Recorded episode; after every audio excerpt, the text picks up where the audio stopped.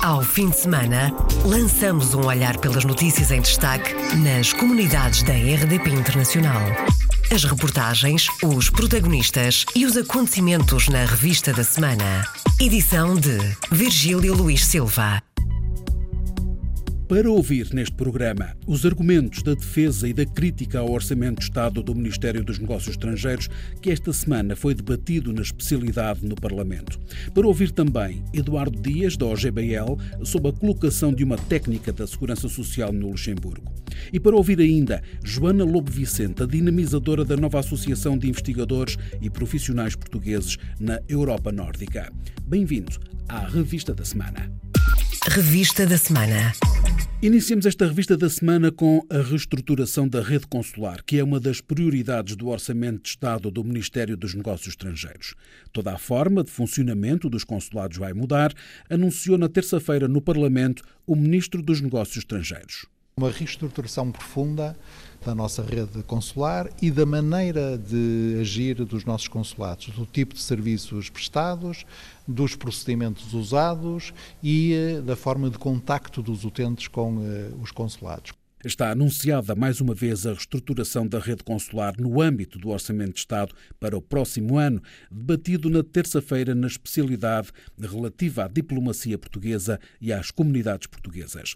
Augusto Santos Silva explica um pouco do que vai mudar, acima de tudo, com o recurso às novas tecnologias e com a revisão do estatuto jurídico e remuneratório dos funcionários externos do Ministério dos Negócios Estrangeiros. Em primeiro lugar, eh, modificando o regime de contratação e, sobretudo, o regime de remuneração dos trabalhadores consulares, porque esse é, neste momento, um impedimento à sua estabilização. Em segundo lugar, eh, tirando todo o partido das possibilidades que hoje temos de, através de meios eletrónicos e digitais, ir dispensando as pessoas de, eh, da obrigação de ir presencialmente a um consulado, a não ser no caso em que a sua presença física é absolutamente essencial, por exemplo, para recolher dados biométricos. Em terceiro lugar, eh, desenvolvendo eh, mecanismos com a colaboração de diferentes ministérios, de que, por exemplo, um dos mais importantes é o Centro de Atendimento Consular, isto é, eu poder recolher todas as informações que eu preciso, eu poder agendar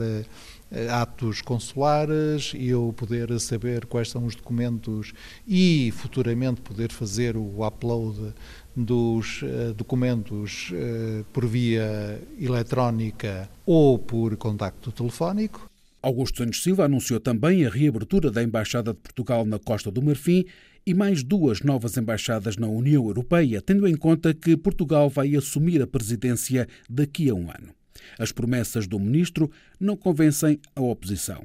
O deputado do PSD, Carlos Gonçalves, diz que é mais do mesmo e que são propostas que já estavam nos últimos orçamentos de Estado, nomeadamente a estruturação da rede consular. Pensava que ia ser diferente. Eu vi que o seu ministro repetir a questão das promessas de recrutamento de trabalhadores para os postos consulares e recordo que o ano passado, quando aqui veio, prometeu recrutamento de 110 trabalhadores, abertura de 110 concursos e que, no fundo, apenas 70 se concretizaram e que não estão fechados, portanto, transpõem para este orçamento, são 70 praticamente em dois orçamentos. Depois o Sr. Ministro repete outra vez a promessa do novo modelo de gestão consular, eh, que já prometeu nos quatro orçamentos anteriores, até um repetir daquilo que tinha anunciado nos anos anteriores, e, portanto, o Governo repete muito o seu discurso, se repete o mesmo tipo de promessas orçamentos anteriores, quer dizer que alguma coisa não foi feita a crítica do deputado do PSD eleito pela imigração do Círculo da Europa.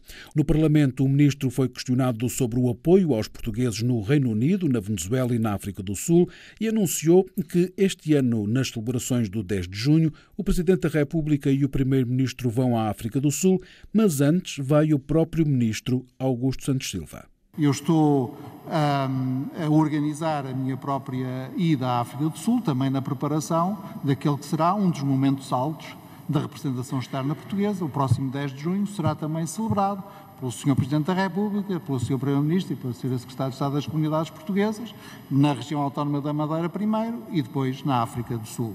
Augusto Santos Silva prepara uma visita à África do Sul antes das celebrações do dia 10 de junho para verificar no terreno alguns dos problemas que afetam os portugueses no país. A resposta a uma questão do deputado do CDS Telmo Correia, mas já aqui na RDP Internacional, José Cesário, deputado do PSD, tinha alertado para a degradação dos serviços consulares no país. O serviço consular na África do Sul degradou-se imenso. A generalidade dos funcionários que têm saído, têm sido muitos, muitos daqueles funcionários foram contratados ali na década de 80, 80, 90. Portanto, progressivamente foram-se reformando. E a verdade é que tem havido muito poucas substituições. Efetivamente, hoje o atendimento consular, mesmo em Joanesburgo, que era onde era muito bom, hoje deixa muito a desejar. E, portanto, efetivamente há muitos problemas. Posso dizer-lhe, por exemplo, que, sob o ponto de vista social, havia uma funcionária que fazia todo este, tratava todo este dossiê, a Madalena, reformou-se no ano passado, nunca foi, não foi substituída. E a questão é esta: não é um jovem qualquer que seja colocado de repente na África do Sul, que conheça aquela realidade, que vai perceber, que vai conseguir substituí-la. A declaração de José Cesário ao programa Pontos de Vista no último sábado, que está em podcast em rtp.pt RDP Internacional. Augusto Santos Silva também foi questionado sobre os grandes problemas no consulado português em São Paulo, problema que o social-democrata José Cesário já tinha explicado aqui na RDP Internacional. A situação de São Paulo neste momento é gravíssima. Há empresas que proliferam, que cobram honorários impressionantes aproveitando-se de situações de dificuldades de atendimento, cobram honorários impressionantes, que só os ricos é que podem pagar, em áreas como onde até aqui não se trabalhava. Cartões de cidadão, passaportes, as nacionalidades, nos registros. Eu posso dizer-lhe que há eventos públicos em São Paulo, no Rio de Janeiro e já noutros locais, em que se está a passar aquilo que se passava em Angola com os vistos. Há empresas que já aproveitam esses eventos, patrocinados por autoridades públicas, pelo Estado português, aproveitam esses eventos para divulgar os seus serviços. Uma denúncia do deputado do PSD José Cesário no debate da especialidade do orçamento do Ministério dos Negócios Estrangeiros no Parlamento. Em resposta à mesma questão levantada pelo CDS, o Ministro dos Negócios Estrangeiros garante que todo o processo é transparente no funcionamento do serviço consular na maior cidade brasileira. Recebi uma carta subscrita por 10 dos 23 funcionários de São Paulo e em relação à questão que o Sr. Deputado cita, posso descansá-lo. Há um centro de atendimento no Consulado de São Paulo, quer dizer, as funções de front office são desempenhadas por uma empresa de prestação de serviços, o que liberta os nossos funcionários para fazerem as atividades que só eles podem fazer, envolvendo, por exemplo, o acesso às bases de dados, mas faz-se na mais estrita legalidade e na mais estrita transparência. Augusto Santos Silva, na terça-feira, no debate parlamentar sobre o Orçamento do Estado para o próximo ano relativo ao Ministério dos Negócios Estrangeiros. Na crítica a este orçamento, Pedro Filipe Soares, do Bloco de Esquerda, começou por destacar os pontos positivos que o seu partido encontra nesta proposta de orçamento do Ministério dos Negócios Estrangeiros, mas nos pontos fracos, o ensino da língua portuguesa está à cabeça das críticas que o parlamentar do Bloco destaca. Pedro Filipe Soares diz que o governo insiste numa visão errada insiste numa visão sobre o ensino da língua portuguesa que, do nosso ponto de vista, é errado, porque trata de forma diferente os cidadãos consoante vivem em Portugal ou vivem fora de Portugal. Uma criança em Portugal anda na escola sem pagar propina, tem eh, direito aos manuais escolares gratuitos e, no entanto, se nascer ou se for filho de, de português e viver uh, em França, uh, etc., fora de Portugal, tem que pagar uma propina para ter acesso ao ensino da língua e tem que pagar os manuais. Não faz sentido desse ponto de vista. Nós achamos que esse é um grande erro. O deputado do Bloco de Esquerda, Pedro Filipe Soares, em declarações à RDP Internacional. Vai ser em breve destacada para o Luxemburgo uma técnica da Segurança Social para tentar dar resposta às muitas questões dos portugueses no Grão-Ducado. A colocação desta adida junto dos serviços consulares vai coincidir com as permanências sociais que se vão realizar no Luxemburgo no início de fevereiro, entre os dias 3 e 5, e a ideia é articular os serviços portugueses com os luxemburgueses, por causa de algumas centenas de portugueses que esperam a atribuição de uma pensão. Mas há informação em falta do lado de Portugal. O mesmo vai acontecer junto das embaixadas de Portugal, em França, Reino Unido, Luxemburgo, Alemanha e Suíça, conforme um despacho do Ministro da Segurança Social no final de agosto.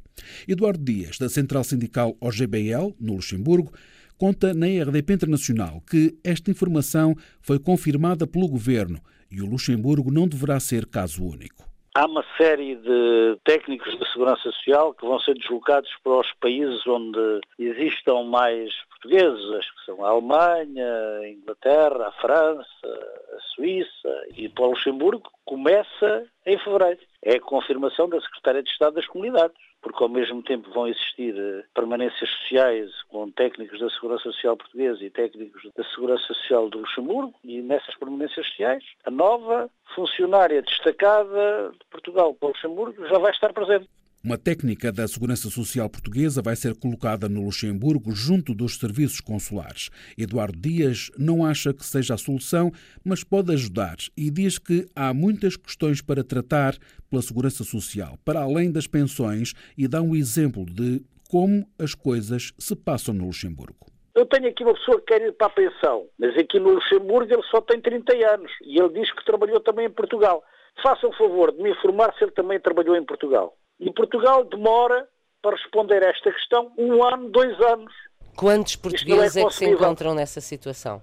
Neste momento existem centenas de portugueses que estão à espera de uma resposta de Portugal. A informação que eu tenho oficial, Portugal diz que tem em atraso 600 casos. Essas informações valem aquilo que valem, porque todos os dias há novas pessoas que pretendem ir para a reforma. Por exemplo, as permanências sociais que vão ter lugar no dia 3, 4 e 5 vão atender 162 pessoas. Isto não é um reservatório de 600 pessoas que estão aqui. Isto não é um reservatório. Isto é um rio que corre permanentemente. Eduardo Dias, da Central Sindical OGBL no Luxemburgo. Estas são questões que afetam quem tem carreiras contributivas mistas, por exemplo, como parte dos descontos feitos em Portugal e outra parte no país de acolhimento, neste caso no Luxemburgo. Na opinião do sindicalista Eduardo Dias, a colocação de uma funcionária da Segurança Social no Grão-Ducado vai funcionar como um comprimido, mas não como tratamento definitivo. O problema resolve-se com a adequação das estruturas da segurança social portuguesa para dar resposta a tudo isto, porque depois não é só o problema das pensões. É o problema dos abonos de família, é o problema dos subsídios de desemprego. A segurança social é um mundo. Aquilo que eu quero dizer é que isto não se resolve com pílulazinhas. Isto é um problema de ordem geral e um problema de adequação da estrutura portuguesa e, sobretudo, de Portugal, que é um país de imigração. E, portanto, tem que atender a esta situação toda, que não é só um problema do Luxemburgo, é um problema do Luxemburgo, da Inglaterra, da França, da Suíça, dos outros todos. A opinião e as explicações de Eduardo Dias à RDP Internacional. Eduardo Dias é da OGBL, uma das grandes centrais sindicais eh, do Luxemburgo. Nos Estados Unidos, ter um cartão verde ou a carta de residente não significa que se esteja a salvo de uma deportação. A diretora do Centro de Apoio ao Imigrante de New Bedford, Helena da Silva Hughes, explica que a lei americana mudou há muito tempo, desde 1966 diz que é uma lei chamada IRA Law, que simplesmente diz que se as pessoas, mesmo com cartão verde, ou que é o cartão de residência permanente, mesmo com esse cartão, se a pessoa teve algum problema com a lei, pode ser deportada. Essa lei já existe há muitos, muitos anos e essa lei é retroativa. Helena da Silva Yudes explica que, apesar de muitos imigrantes terem carta de residência, podem igualmente ser deportados caso existam no seu passado situações anómalas que possam levar a essa decisão. Para isso, Helena da Silva Yudes aconselha que é preciso trabalhar com advogados que nós aqui no Centro de Assistência ao Imigrante ajudamos muito com o processo da cidadania e uma das coisas que temos sempre a mencionar é se a pessoa tem um cartão verde e se nunca teve algum problema com a lei, devem de tirar os papéis americanos. Mas mesmo mesmo, mesmo tempo é que há certas coisas que tiveram problemas com a lei que muitas vezes a pessoa tem um advogado que pode uh, mudar talvez a sentença da pessoa, que automaticamente pode abrir, porque é uma, essa lei diz se a pessoa teve um problema e teve que passar talvez uma, um ano, um, um ano na cadeia ou tem uma, uma sentença suspenda, automaticamente isso, pode, como se diz, trigger a deportação, não é? Mas então o que acontece é que muitas vezes, em casos desses, a gente podemos trabalhar com os advogados e eles diminuíram a sentença em vez de um ano para nove, nove, nove meses e então nessa altura o caso a pessoa pode aplicar para a cidadania. Muitas pessoas adquiriram, entretanto, a cidadania americana com receio de que possa acontecer, mas antes de pedir a cidadania é necessário obter o registro criminal. Muitas pessoas estão a adquirir a cidadania com medo do que vai acontecer com a migração. Então, é verdade, se a pessoa tem algum problema com a lei antigamente, não deve de aplicar para a cidadania sem ver um advogado ou entrar aqui em contato com o Centro de Assistência ao Migrante para nós mandarmos ver um query, que é o registro criminal da pessoa, para ver se há algo que podemos fazer para poder parar, para a pessoa então poder continuar com o processo da cidadania. O que nós temos a ver é que muitas vezes é que as pessoas pensem que é uma coisa que aconteceu há muitos anos e então comecem o processo da cidadania. E então venham, podem, conforme o que foi, pode começar o processo da deportação. Helena da Silva Yudes aconselha a quem já teve problemas no passado a consultar advogados, até para precaver situações em que se precisa de renovar a carta de condução ou até mesmo para viajar para o estrangeiro. É que se a pessoa teve algum problema, mesmo já foi há muitos, muitos anos, nunca deve, em primeiro lugar, também tem que ter muito cuidado quando viagem. Mesmo se a pessoa tem um cartão verde que não está caducado, teve algum problema, não deve viajar, porque quando a pessoa entra nos Estados Unidos, o oficial da imigração pode começar automaticamente a fazer perguntas e tirar o cartão verde, ou o, como se chama, o cartão da residência permanente da pessoa. E é isso que a gente temos sempre a dizer. Se a pessoa teve algum problema, por favor, não entre, não saia dos Estados Unidos que, sem nós vermos o que está escrito no, no, no registro criminal da pessoa. Então isso é uma coisa que já existe há muitos anos, há muitos anos, mas infelizmente nem todas as pessoas sabem que não devem de viajar se tiverem algum problema com, com a lei, ou ainda pior, estamos a ver casos que se o cartão caducou, nós temos a ver pessoas que têm um cartão que caducou, mas infelizmente chegam, magoarem-se no trabalho e não podem receber a desabilidade, a desabilidade sem ir, sem renovar o cartão os conselhos da diretora do Centro de Apoio ao Imigrante de New Bedford, nos Estados Unidos. Foi apresentada na quinta-feira em Copenhaga a Spot Nordic, uma nova associação de investigadores e profissionais portugueses na Europa Nórdica. Joana Lobo Vicente é dinamizadora e conta que o grande objetivo é defender os interesses dos estudantes, investigadores e profissionais graduados na Europa Nórdica. A ideia é que apresentemos e defendamos os interesses dos estudantes universitários, dos investigadores e dos profissionais graduados, portugueses na Dinamarca, na Suécia, na Finlândia, na Noruega e na Islândia, de modo a que possamos fortalecer a sua integração e a sua visibilidade na sociedade nórdica. Pretendemos também desenvolver e apoiar as estratégias para maximizar as contribuições e a influência dos membros do Spot Nórdico nestes países e também para desenvolvermos e darmos visibilidade a Portugal aqui na Europa Nórdica. Posto isto, é claro que um dos objetivos é também incentivar e promover este tipo de relações, fazer um bocadinho esta ponte entre a Europa Nórdica e Portugal e apoiarmos as relações entre os investigadores, os estudantes e, e os trabalhadores qualificados aqui na Dinamarca. A dinamizadora da Spot Nordic abre a participação desta nova associação a todos que estejam a trabalhar ou a estudar nas mais diversas áreas do conhecimento e até mesmo da economia. A associação não é apenas para os investigadores Uh, e quando digo investigadores, há também aquela ideia de que tem que ser alguém ligado a física, ou química, ou biologia, ou medicina. Também podem ser pessoas ligadas às ciências sociais, às ciências políticas, Gostávamos também de envolver pessoas ligadas ao, ao business, ao empreendedorismo, às artes, para se criarem também as competências para podermos promover outros tipos de desenvolvimentos, porque há muita gente que tira doutoramentos e, e acaba por enredar por outros caminhos profissionais, seja companhias de spin-off em outras tecnologias, seja, por exemplo, em comunicação e ciência. Há, há diversas áreas que, que gostaríamos de abranger. Pronto, e ao incentivar e promover estas relações, acabamos também por expor o valor da comunidade portuguesa nestes países nórdicos.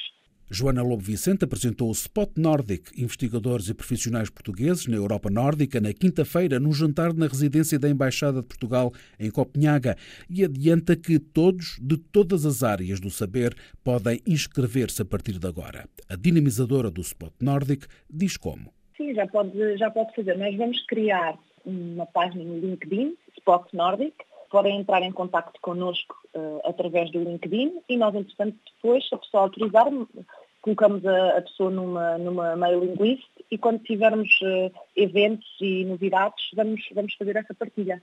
Mas eu diria que o primeiro passo seria a pessoa a seguir-nos no LinkedIn. Joana Lobo Vicente é responsável pelo projeto Spot Nordic, investigadores e profissionais portugueses na Europa Nórdica, que esta semana foi apresentada em Copenhaga.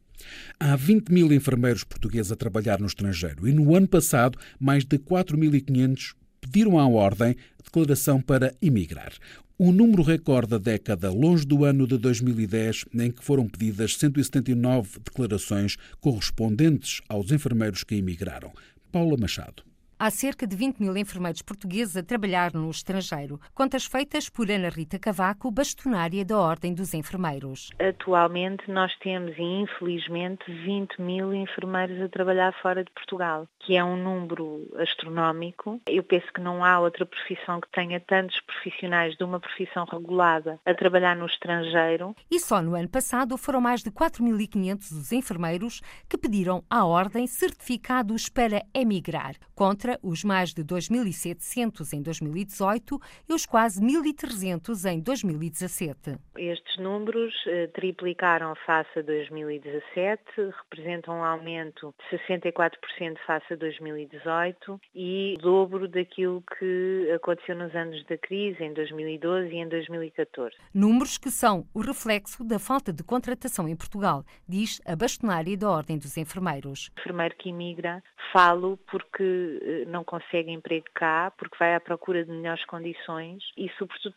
são muito bem tratados no estrangeiro, têm a sua formação especializada paga, uma possibilidade de progressão na carreira. Com o Brexit à porta, o Reino Unido continua a liderar as preferências dos enfermeiros portugueses. Trataram de implementar medidas e nós temos estado a acompanhar isso com as instituições que representam os enfermeiros lá, para aqueles que já lá estão e para aqueles que ainda querem ir, porque eles continuam a precisar efetivamente de enfermeiros portugueses se dispensarem os enfermeiros portugueses, têm um sistema que vai colapsar. Espanha e Suíça estão no segundo e terceiro lugar das preferências dos enfermeiros portugueses, mas no top 10 estão outras latitudes. Como a Arábia Saudita, os Emirados, o Catar e por aí fora. Ana Rita Cavaco, bastonária da Ordem dos Enfermeiros, que não faz previsões para este ano, já que diz tudo depende dos valores do Orçamento de Estado para a contratação de enfermeiros em Portugal.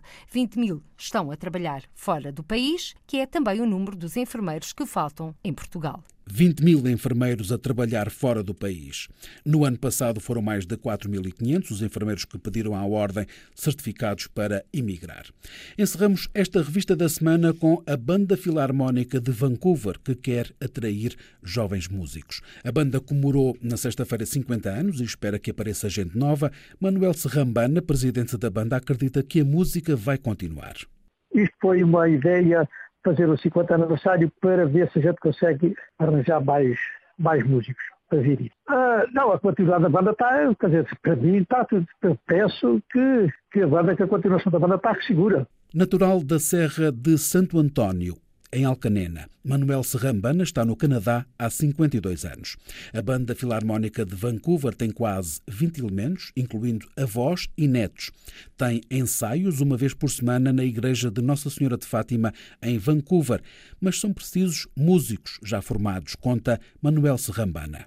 Às vezes pode ter, pode ter muitos músicos, mas se por acaso houverem muitos a aprender, a banda pode, não pode tocar muito, muito bem ainda. Né? Uh, se os músicos forem fracos, mas se os músicos forem melhores, já é sempre, pode, pode sempre uma banda ser uma banda melhor.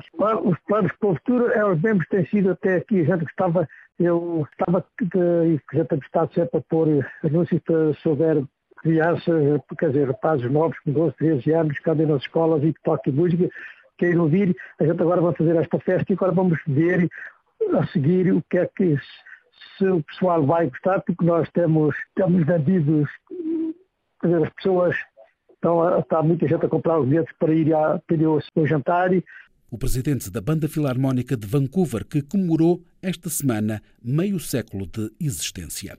Fechamos assim esta revista da semana. Ao fim de semana, lançamos um olhar pelas notícias em destaque nas comunidades da RDP Internacional. As reportagens, os protagonistas e os acontecimentos na revista da semana. Edição de Virgílio Luís Silva.